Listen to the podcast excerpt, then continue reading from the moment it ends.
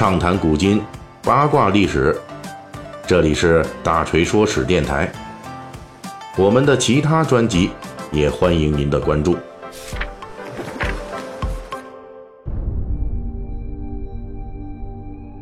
今天是九月十一日啊，再过两天呢，就是我们传统的中秋节了。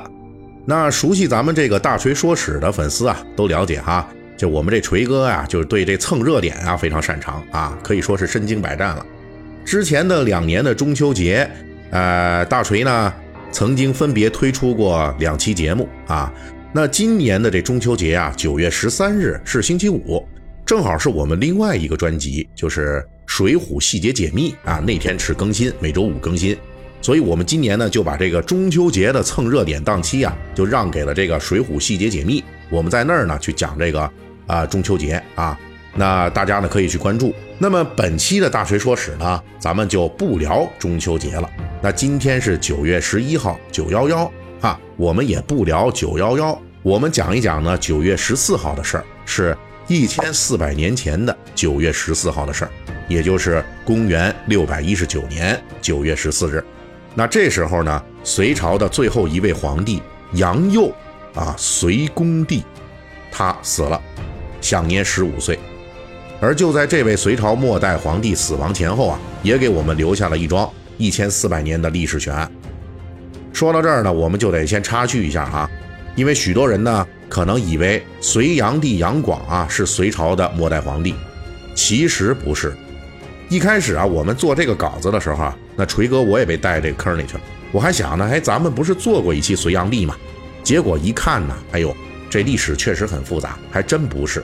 在这个公元六百一十八年江都之变爆发的时候，隋炀帝杨广被自己的宠臣宇文化及带兵给杀了。关于杨广被杀这一段故事啊，我们以前确实是讲过。那时候呢，这题目是叫《隋炀帝杨广的最后时刻》啊，跟这个太像了，跟这末代皇帝。但实际上呢，这杨广确实不是隋朝的末代皇帝，因为在这个。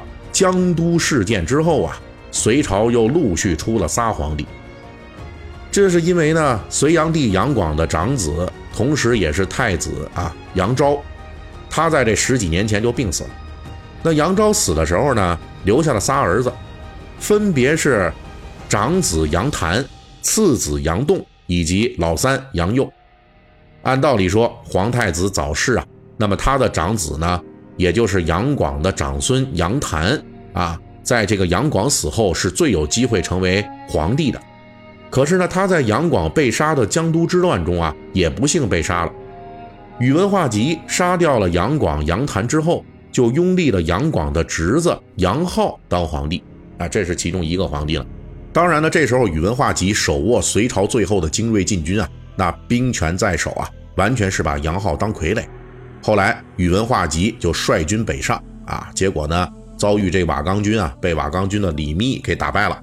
那宇文化及见势不妙，觉得自己啊迟早要完，哎，所以呢，就赶紧这个趁着没完蛋的时候啊，要登基当皇帝。那他要登基坐殿啊，就要干掉之前坐在上面的杨浩，所以呢，他就把杨浩也给杀了。不过，由于在隋炀帝困守江都的最后那几年啊，天下已经大乱了。群雄并起呀，所以其实隋朝已经不止一个皇帝了。在公元六百一十七年，也就是隋炀帝被杀的前一年，后来成为唐高祖的李渊，从太原南下，攻占了隋朝的根基之地关中，并且抓住了杨广册封的关中留守杨昭的第三子杨佑。当时这杨佑啊只有十三岁，他的这个关中留守啊就是个挂名的。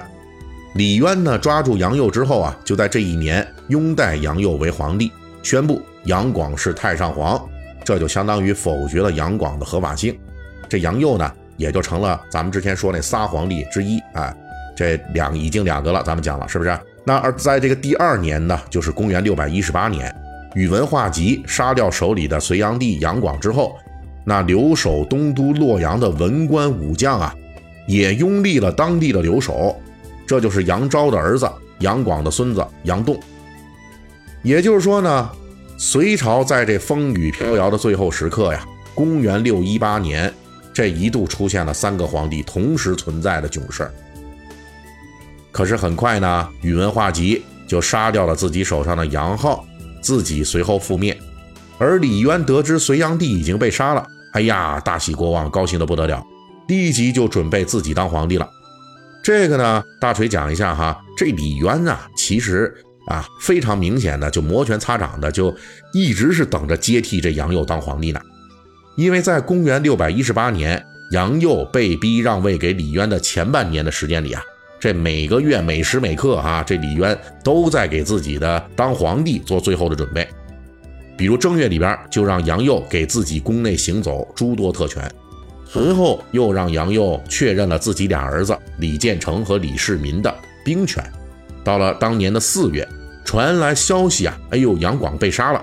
那这边杨佑呢，已经被迫给李渊加九锡了，甚至于赏赐给李渊全套的天子旌旗，也就是差这最后一步了。公元六百一十八年六月，杨佑就发表了禅位给李渊的诏书，正式下岗了。那这份诏书啊，写的也非常有趣儿啊，因为比较长，比较晦涩，所以呢，锤哥呢就不详细的给大家去解读了。啊，但是可以简单的概括一下哈，请大家来欣赏一下咱们这禅让皇帝之位的诏书啊，基本的套路格式。第一部分呢，就是写这个杨广被奸臣宇文化及所杀，杨佑继位啊，想要报仇。第二部分呢，就是写，哎呀，这李渊呐，英明神武啊，特别能打仗，他要代替杨佑报仇，而且看起来这希望很大。第三部分，那就是写到杨家这个份上了啊。哎，杨家呀，已经没有上天的眷顾啦，要完蛋喽！不如呢，主动让位给李渊啊，让他带兵去杀奸贼宇文化及等人。他杨佑呢，也不想当皇帝了，只要老李能帮他报仇就行。那这个诏书显然不是当时只有十四岁的杨佑写的。李渊呢，弄了这么一个文书啊，目的就是既要让杨佑把位置让给他。还要标榜自己是为隋炀帝报仇，是合法的皇帝，可以说是啊，到了抢皇帝宝座的时候啊，还不忘是榨干了杨佑的最后剩余价值。那杨佑呢，十四岁从皇帝位上退休之后，那李渊这边呢，就给他封了一个国公啊，美其名曰啊叫优旦。至少看起来呢，这杨佑好像是平安的着陆。可是杨佑的生死啊。不仅不由他自己决定啊，能决定他命运的还有很多人。那咱们那哪吒里边说这个“我命由我不由天”啊，那在杨佑这儿呢，纯属扯淡。就在千里之外啊，另外一个人的生死问题也给杨佑带来了巨大影响。这人是谁呢？这就是在东都洛阳的他的二哥杨栋。他在公元六百一十九年被手下王世充给宰了，因为王世充啊着急要当皇帝，于是呢就把这杨栋给杀了。这么一杀呀，这杨佑的处境就非常恶劣了。理论上来说呢，杨广的直系子孙那可以继承皇位的就这么几个，现在剩下杨佑一人了。那可能很多人要觉得这个，哎，这不挺好的吗？对不对？就他一人。但是呢，我们在这儿要解释一下，这可真不是什么奇货可居啊。只剩一个人会最安全啊？但是扯。其实呢，只剩下杨佑的时候啊，是他最危险的局面。因为原来啊，杨栋没被杀的时候，李渊跟控制杨佑的军阀王世充对峙，双方是敌对关系。谁要是先干掉皇帝，这就是等于把自己陷入了政治被动。因此呢，李渊不杀杨佑，还要格外的优待他。但是现在王世充主动的把杨栋给杀了，而且杀的是没有遮掩。李渊继续留下杨佑来显示自己宽容仁德的意义，也就没那么大了。只要这李渊啊，别像王世充那样啊，光天化日之下是明火执仗的下手，这就行了。而从几百年前这南北朝的刘裕杀掉让位的司马皇室开始，几乎每一个禅让的末代皇帝啊，都是要被继任的皇朝给干掉的，这几乎成了一条公开的潜规则。那南北朝两边都这么干啊，一直到这隋文帝篡位北周，他还把九岁的周敬帝给干了。历朝历代前赴后继的这杀人动机很简单，你是前朝皇帝，你有可能对我皇位构成威胁，那我就必须杀掉你。就是这么一个逻辑。那杨佑本来已经安全着陆了，结果那边杨栋刚被杀，杨佑这边呢，马上啊，就因为这不明原因患上重病就暴死了，那这就说不清了，对不对？享年呢只有十五岁。名义上唐朝宣布杨佑是暴病而死，不过也有很多人认为啊，他的死实在是太精确了，显然是人为杀害。末代隋帝杨佑之死也从此成了千古之谜，为最是无情帝王家又填上了一个悲惨的注解。本期大锤就跟您聊到这儿，喜欢听您可以给我打个赏。